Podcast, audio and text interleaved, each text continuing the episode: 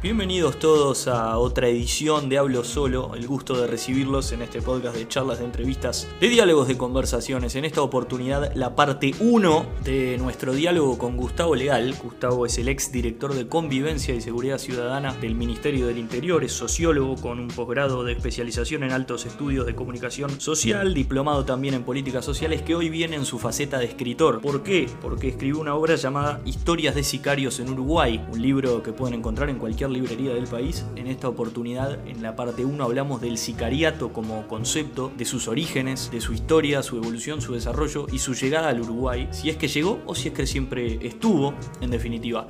Los dejamos con esta primera parte de un capítulo muy pero muy interesante, de una charla muy atrapante que tuve que fraccionar en definitiva en dos partes porque no le podía sacar nada.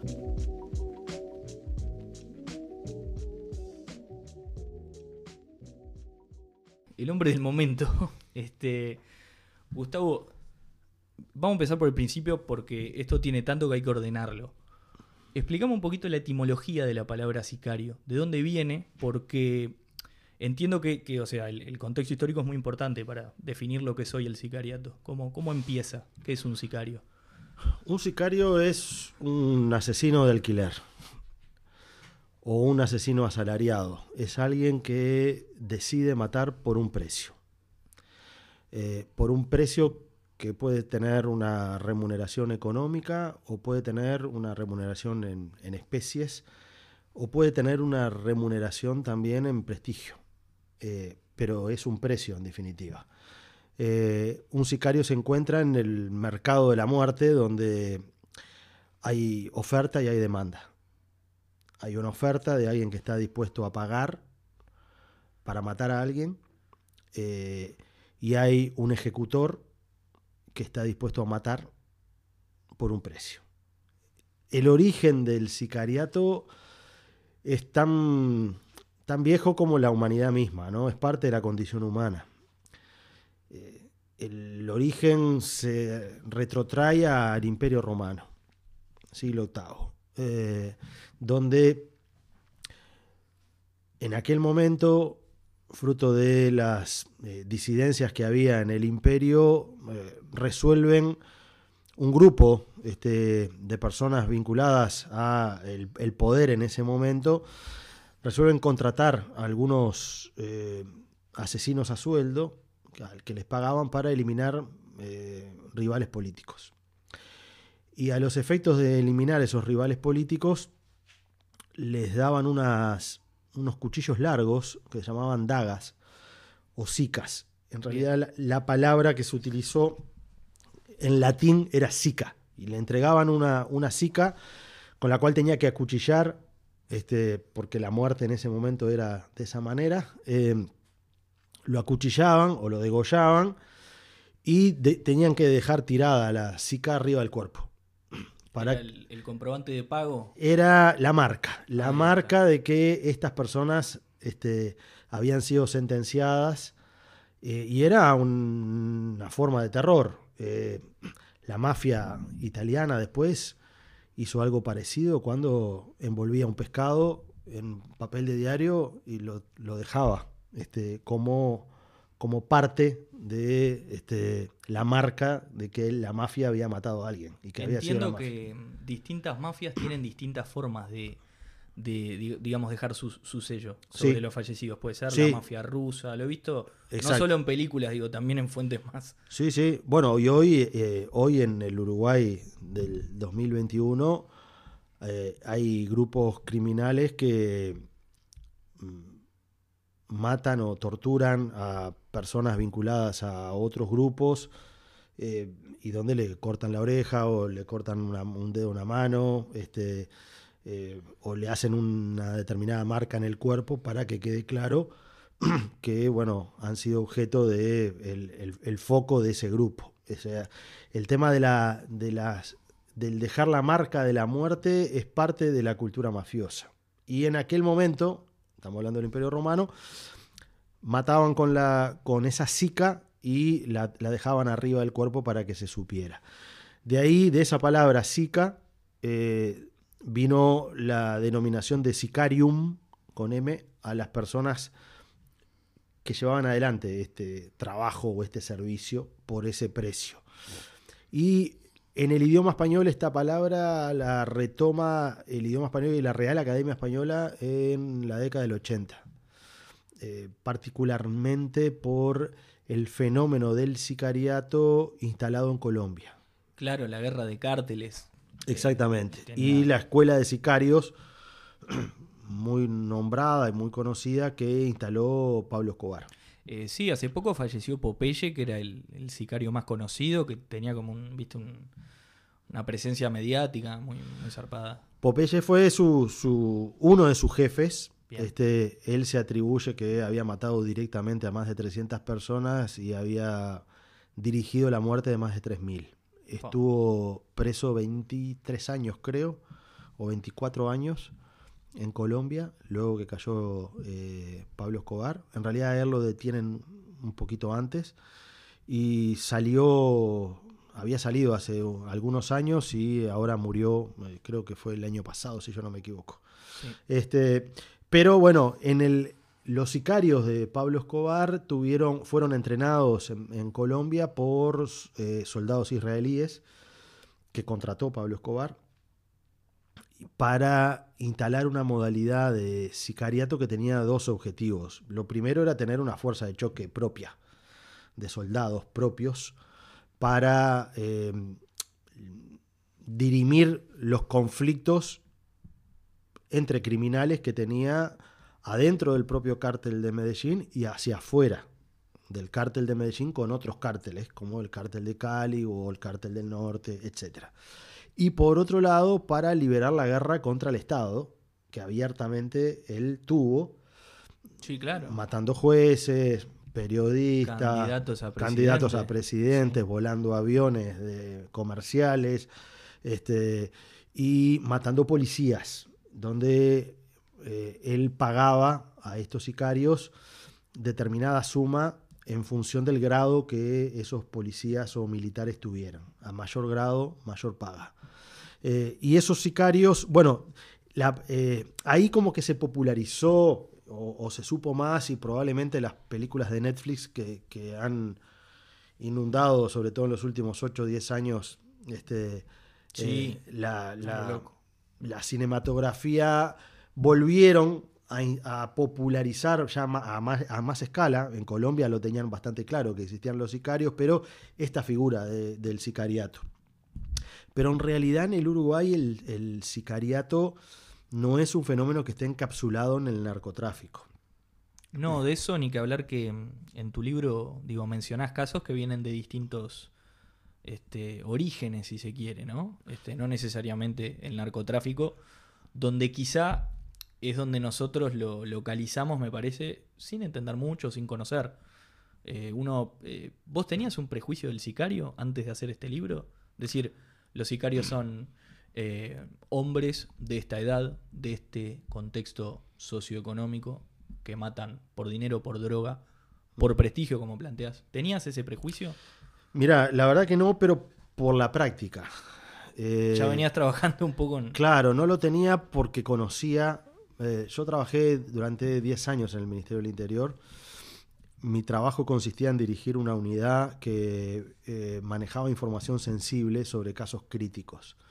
Y esa información la obtenía de informantes que a veces no querían ir a declarar y necesitaban un lugar seguro para poder hablar y confianza.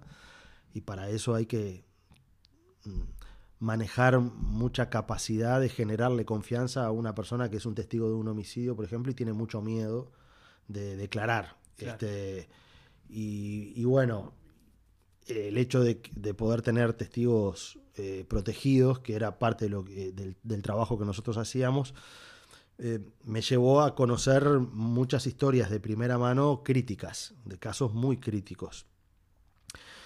Y ahí empecé a observar algunos fenómenos de eh, casos de sicariato, algunos que se llegaron a concretar y otros que fueron frustrados, es decir, de que fueron contratados pero erraron que no, no entraban en la lógica común y corriente de este formato del ajuste de cuentas, como se le dijo en algún momento, que es un término equivocado desde mi punto de vista. Este, el, concepto en todo caso ahí es, el, es, la resolución de conflictos entre criminales. A veces no hay ninguna cuenta a pagar este, en, esa lógica. Sí, no, no, no hay un, no A veces es marcar territorio. Es marcar territorio, es simplemente ejercer poder simbólico, de decir, bueno, acá mando yo. Sí, este actos políticos en definitiva, los mismos que tú decís de Escobar, a menor escala. Claro, y a veces son temas totalmente personales, que este, uno en una fiesta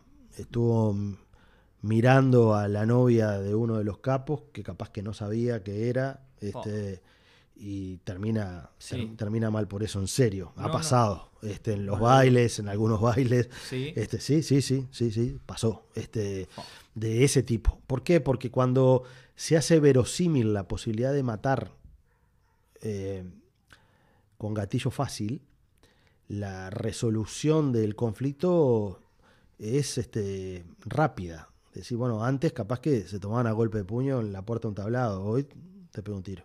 Claro. Entonces, eh, en relación a tu pregunta, bueno, yo tenía esa, esa, práctica, por así decirlo, que me había ayudado ya a, ver el fenómeno con más globalidad, pero además eh, yo trabajé muchísimos años, desde la década del 90, en la periferia de Montevideo. Eh, en el primer lugar, estando en la universidad, el primer lugar donde estuve trabajando fue en el 40 Semanas.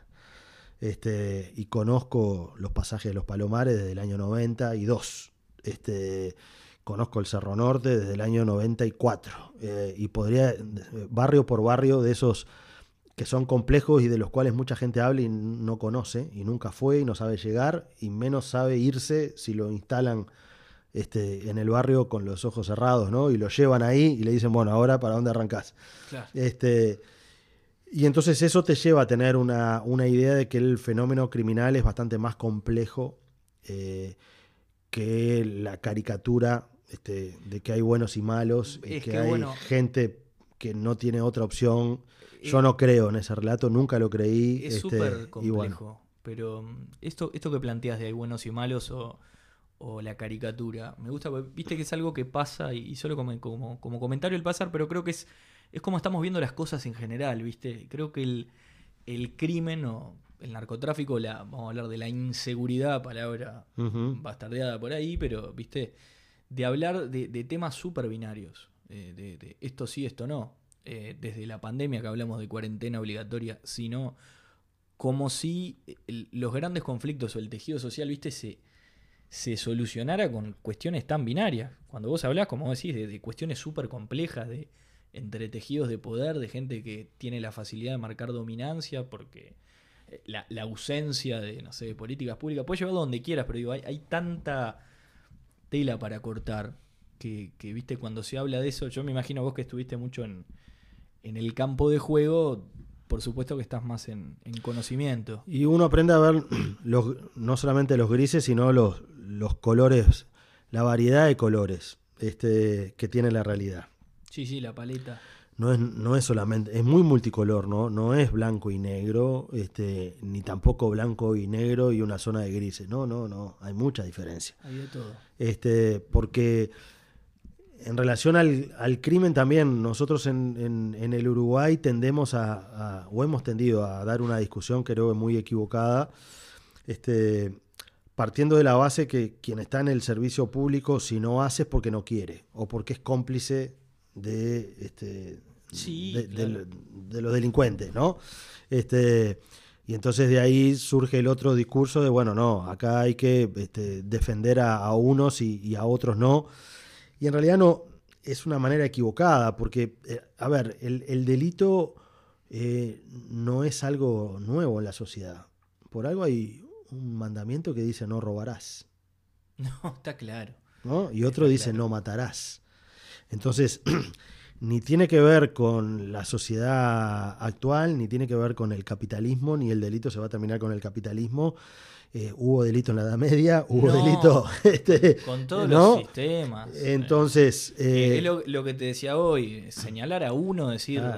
Y hay partes que son de la condición humana. Por supuesto. Hay, temas que son de la condición humana donde hay elementos sociales que te pueden determinar en, en algún momento una trayectoria de vida, pero tampoco explican, porque no es cierto que todos los delincuentes son gente que pasó pena económica. no, este, olvídate. Ni que la pena económica eh, de alguna manera te conduce a que termine siendo un pibe chorro. Eh, como tampoco el haber estudiado en el British este, y haber sido banquero no te hace como fue Peirano, te, te, hace que ineluctablemente seas un ladrón.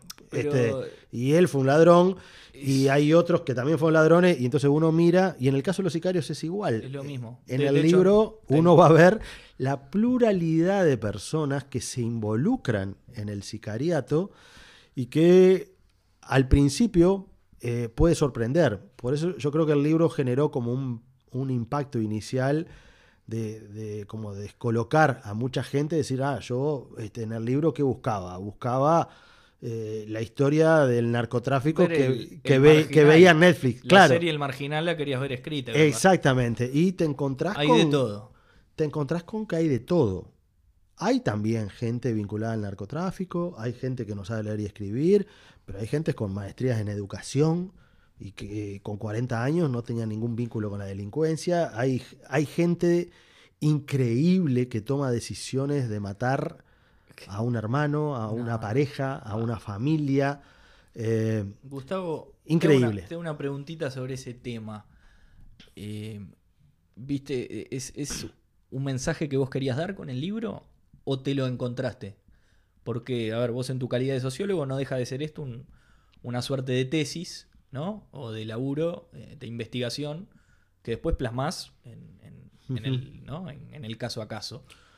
Pero vos decías que quiero, quiero contarle a la gente, che, gente buena, gente mala y en todos lados por, por hablar de, esta binarización, es decir, gente que, que, toma estas decisiones hay en todos lados porque, como bien decís, no, no se condice con un contexto, viste, eh, socioeconómico, con, viste, o eh, te encontraste con eso. Dijiste, bueno, voy a buscar estas historias y te diste cuenta, uh, hay de todo. La, práctica y el, trabajo profesional mío, incluso previo al Ministerio del Interior, me había hecho conocer este, muchas facetas de la sociedad.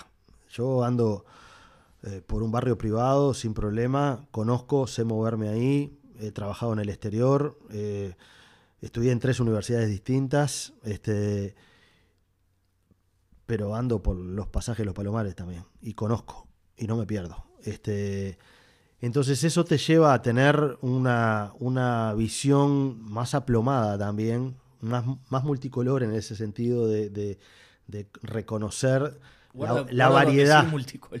No, no, pero a ver, tampoco nos este, eliminemos la posibilidad de las palabras. Yo no, yo no me peleo con las palabras. Más, más variedad de, reconocer este, que esto que en, así como en la naturaleza no hay un solo verde. Claro.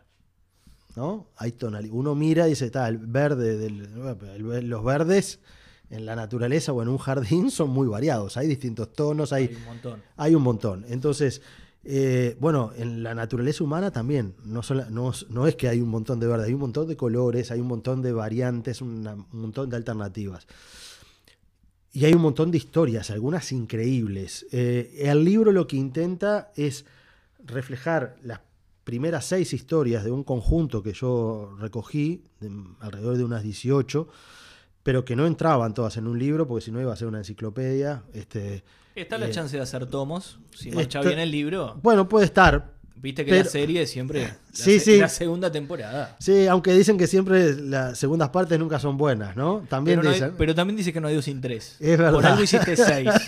seis por tres es 18. Claro, sí, sí. Entonces, ahí hay. Eh, lo que hay es, es una variedad de casos seleccionados que me parecía que reflejaban en esta primera instancia, sobre todo en una, por si el libro iba a ser uno solo, este, y era un solo aporte, de que ya en ese libro quedara un poco planteada la variedad de situaciones eh, en las cuales está vinculado el sicariato. Y que particularmente una de las cosas que yo me interesa o me interesó señalar en esto es que el fenómeno del sicariato por eso hago parte de esta historia de los romanos, etcétera, etcétera. A mí me encanta. Este, eh, me parecía muy. muy... de, de la- del vínculo que en realidad, a ver, nosotros como país tenemos una idea de que nunca ha pasado nada, pero nosotros tuvimos un magnicidio en Uruguay.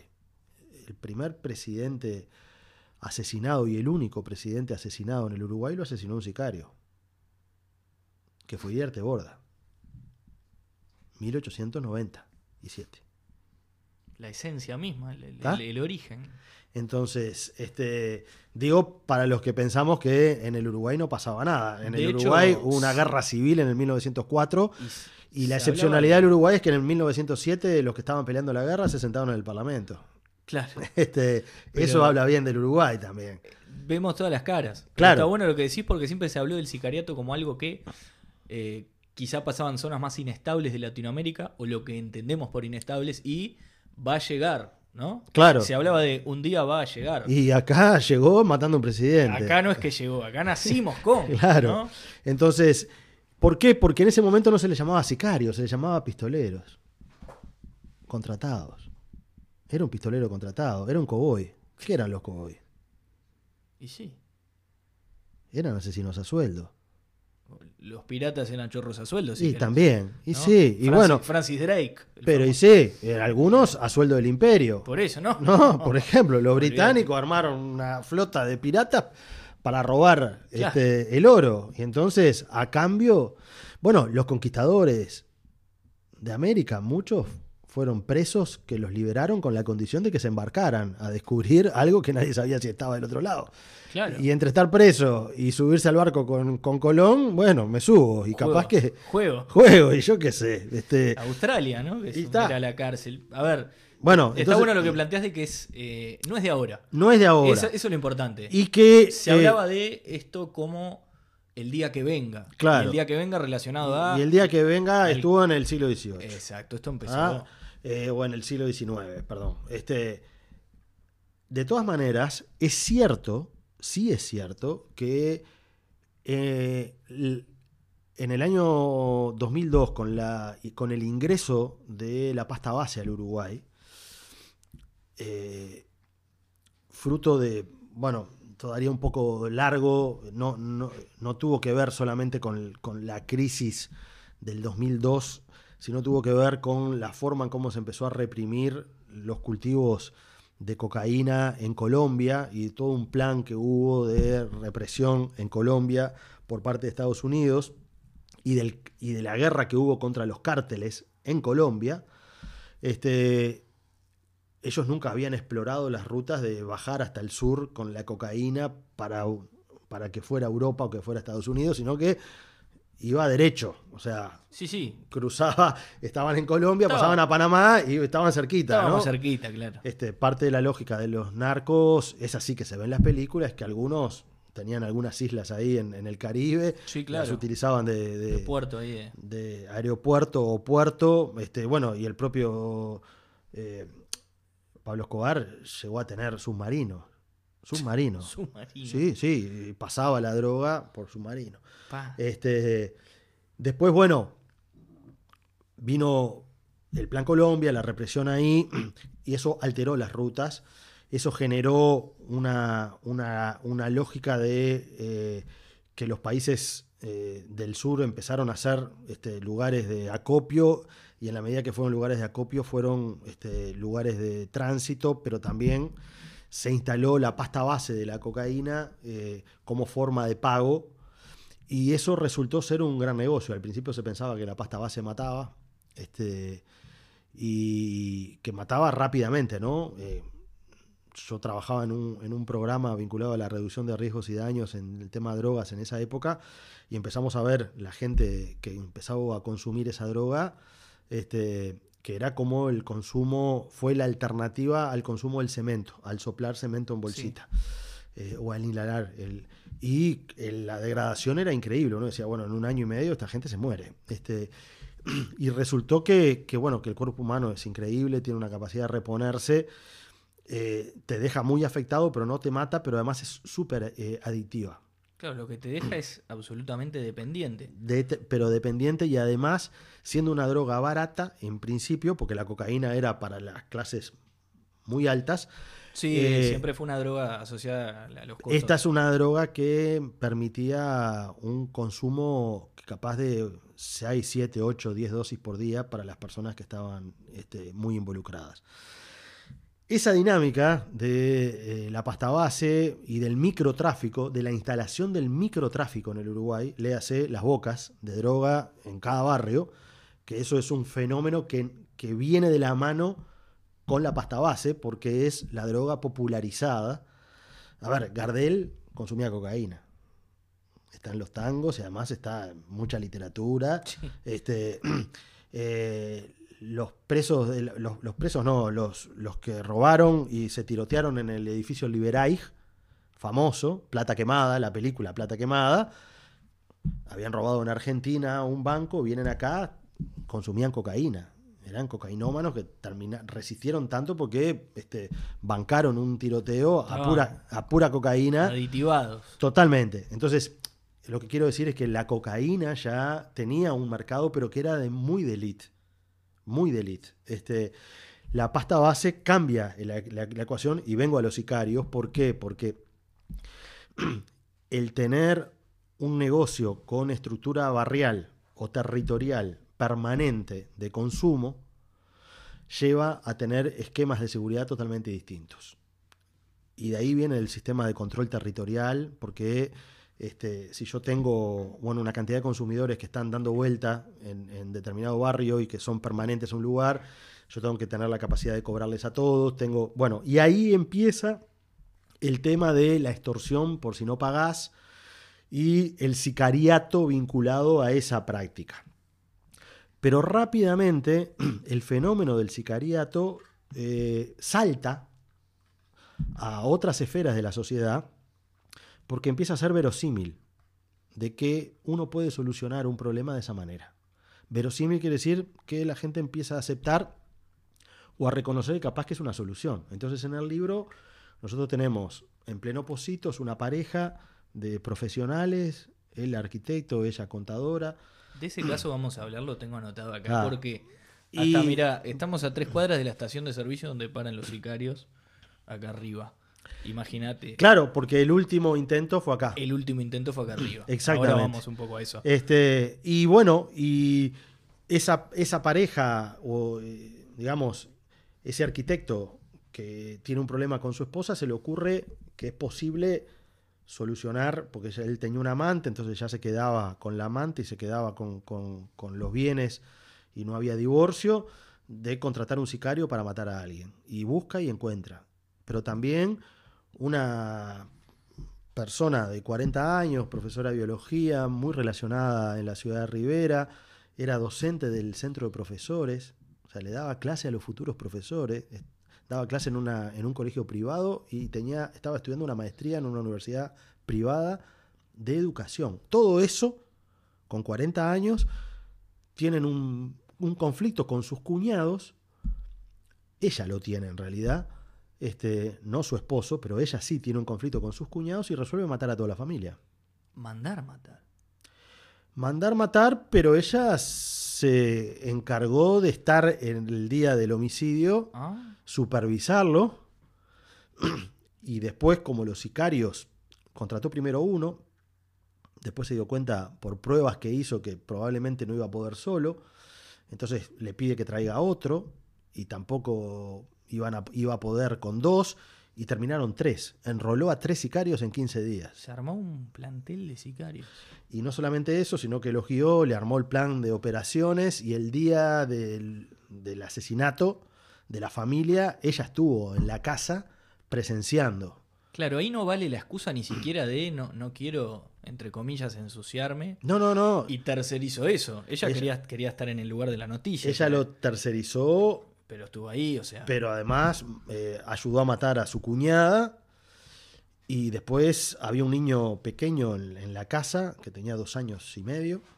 eh, y los sicarios se negaron a matarlo porque dijeron, No, no, esto no, claro. niño, Todos tenemos un límite. el niño no va ni no va a decir nada, o sea, no, no va a reconocer a nadie, no puede, este, y lo terminó matando ella. ¿ah? Así como está esto. Hay otras circunstancias eh, de casos donde, por ejemplo, ahí sí el narcotráfico eh, opera y uno ve la mano dura del, del narcotráfico, que es el caso de un, un caso en Rivera, por ejemplo, de, una de tres personas que no pagaron un cargamento de 35 kilos de droga, de pasta base, que vino de Brasil. Y eh, desde Brasil enviaron la gente del primer comando de la capital, que es un grupo mafioso, es un cártel que maneja las drogas y las armas, es el cártel número uno en Brasil, controla los morros, controla la actividad en el puerto de Santos, que es el lugar clave hacia donde eh, eh, hacia donde eh, es, el, lugar clave desde donde se lleva gran parte de la droga que ingresa a Europa, pasa por el puerto de Santos. Este, y esta mafia tiene el control ahí. Mandaron a un soldado, como se define él, a matar a estas personas. A matarlas. No a cobrarles, a matarlas. No había una primera instancia, que es un clásico de las películas de primero el susto, la amenaza. No, no, a veces hasta una o dos amenazas con eh, una cierta gradualidad. Ya estaban sentenciados porque eh, parte de la lógica del sicariato, hay distintas modalidades de sicariato, eh, pero hay una que tiene que ver con el marcar una escena con poder simbólico. Es decir, a un cártel no se le roba. Es una declaración de principio, es un acto político, lo que decíamos al principio. Es, conmigo no. conmigo no, y esto es para que todos los que están mirando se enteren. De que aquí a fulano de tal, que es el que manda la droga para Rivera, se le paga. No, ellos quieren prensa, o sea, ah. al contrario de lo que se dice siempre, ¿no? De, gente que se esconde. no, no, que se sepa. Al contrario, yo quiero prensa de esto. Claro, esto es como me decían los chingas a mí. eh, que es un grupo mafioso ahí en Casaballe. Sí, claro. Este, me decían, eh, si, nosotros somos, que se note. Esa es la idea. Ese es el... Esa es la idea, que se note. ¿Que se note para qué? Para que los demás sepan, para que los demás me teman. Eh, porque si saben de que yo mandé un sicario que vino desde Brasil y mató a estos tres, eh, el próximo que encargue droga en esa boca va a pagar por adelantado igual. O sea, porque sabe que esto termina mal. Entonces, el, eh, al concepto plata o plomo, sí, claro. este hombre vino plomo. Y en realidad la plata no le importaba porque él no, no venía a cobrar. ya lo daban descartado. Si en la escena había algo para robarse, él se robó lo que hubiera. Pero eh, lo que estaban dando es una señal de que al jefe no se le roba y no se le toca el dinero. Entonces, eso es, muy importante. Este, en ese plano, la, este tipo de sicariatos, hay, a ver, hay otros casos de sicariato en, el libro que refleja un poco esa característica, que es el caso del jefe de la barra brava de Peñarol. De eso, a eso quería llegar. Este caso, corregime, o por supuesto hasta donde puedas, vamos a respetar siempre el, el, misterio del libro o vayan al libro este, a sacarse todas las En cualquier librería lo encuentran. En cual, bien hablado. Historia de sicario, ya paso el aviso. Pase el aviso, no va a estar la foto, va a estar todo. Este, pero te decía, acá em, este mensaje era, eh, pues siempre hablamos de necesito matar a esta víctima, ¿no? A Juan, a Pedro, a María. El caso este del tema del fútbol, si mal no recuerdo, es alguien que lo que quiere es mandar un mensaje al voleo, ¿no? Al voleo. Eh, era fungible lo que se dice la víctima. Me da igual quién sea. Sí, en realidad para él eh, no era una, sino era la mayor cantidad de víctimas posible. todo lo que pueda hacer. Todo lo que pueda. Eh, la historia es el jefe de la barra brava de Peñarol, estando preso, le encarga a una persona que había que era parte de su banda, este, que vaya a la puerta del estadio el día del clásico que jugó Peñarol y Nacional por la final del campeonato uruguayo de el diciembre del 2019. Correcto. Creo que el último clásico con público. Exactamente, fue el último clásico donde hubo gente, porque después, bueno, vino la pandemia y, y las cosas fueron cambiando. En ese clásico, Nacional, además de haber ganado, salió campeón. Correcto. Este, y los hinchas festejaron, obviamente, festejaron en la cancha, festejaron en, los, en el estadio y después festejaron frente eh, a la sede nacional. Y había una multitud de gente caminando por 8 de octubre. Sí, camino desde el estadio, si se quiere, hacia, hacia, la, sede hacia la sede. Este, porque por, en 18 de julio se había cortado eh, el acceso para que no hubiera festejos en 18 porque las últimas veces que había habido festejo habían roto vidrieras, etcétera. Entonces había un dispositivo de seguridad importante. Y el, este hombre llama a, su, a, su sicario, le ofrece dinero y un poco de pasta base con el objetivo de aguarle la fiesta nacional. Ese era el objetivo. Este, y el, o sea, o ese era el motivo. El motivo era ese. El objetivo era dispararle a la mayor cantidad de hinchas. En la puerta.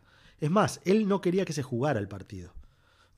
Porque estaba convencido que Peñarol iba a perder.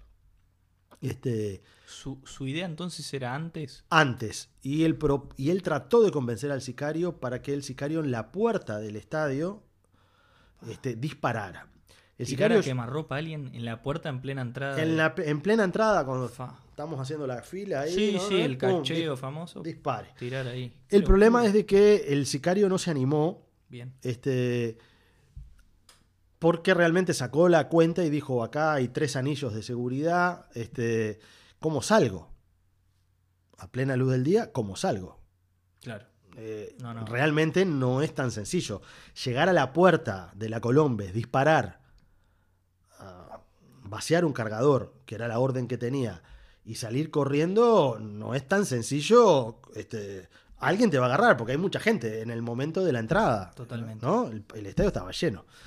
Por lo tanto, él lo que decidió fue esperar que terminara el partido.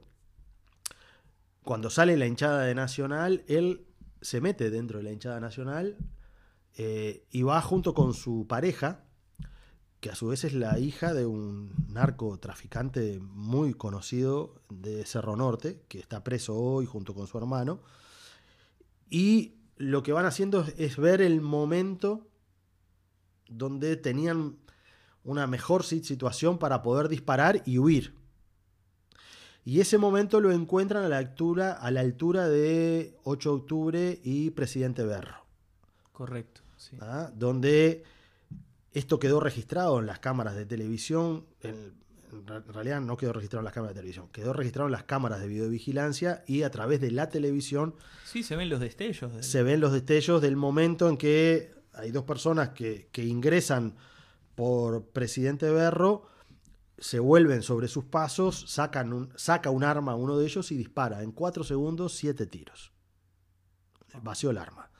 Cumplió la orden de vaciar el cargador. Exactamente. Y el objetivo era disparar a la multitud y matar la mayor cantidad de gente posible. No, no había una persona a la cual querían matar. Contrario de el general o de lo que nosotros creemos que es la historia de sicariato o encomendar un sicariato. Claro, porque acá Yo tengo un problema con tal. Claro, acá todos eran nacional. Claro. Ese, ese era el concepto todos los que estaban ahí eran nacionales. Eran del otro equipo. Este, y entonces valía. Cualquiera. Valía cualquiera. Lo que había que hacer era este, matar gallinas. Esa fue la orden que le dio. Eh, Tú hablaste con toda esta gente. Porque no, no sé si lo llegamos a decir y creo que es. Eh, el libro se, basa en conversaciones. ¿Cuántas horas? Son 45 horas que tiene este libro de grabaciones, eh, de entrevistas así, mano a mano, como estamos acá, en torno a una mesa, con los sicarios ejecutores y también con los autores intelectuales. ¿Para qué? Para poder conocer en profundidad lo que piensan, no para destacarlos, sino para poder comprender cómo hay gente que está dispuesta a matar por precio y cómo hay gente que da ese salto. Hasta acá la primera parte, el corte es eh, aleatorio, es una selección personal mía. A partir de esta segunda parte vamos a hablar del sicariato en Uruguay. Ahora sí, vamos a entrarnos en detalles de las historias de los sicarios del libro de Gustavo. No se lo pierdan a partir del lunes a las 19.30 horas en su plataforma de confianza.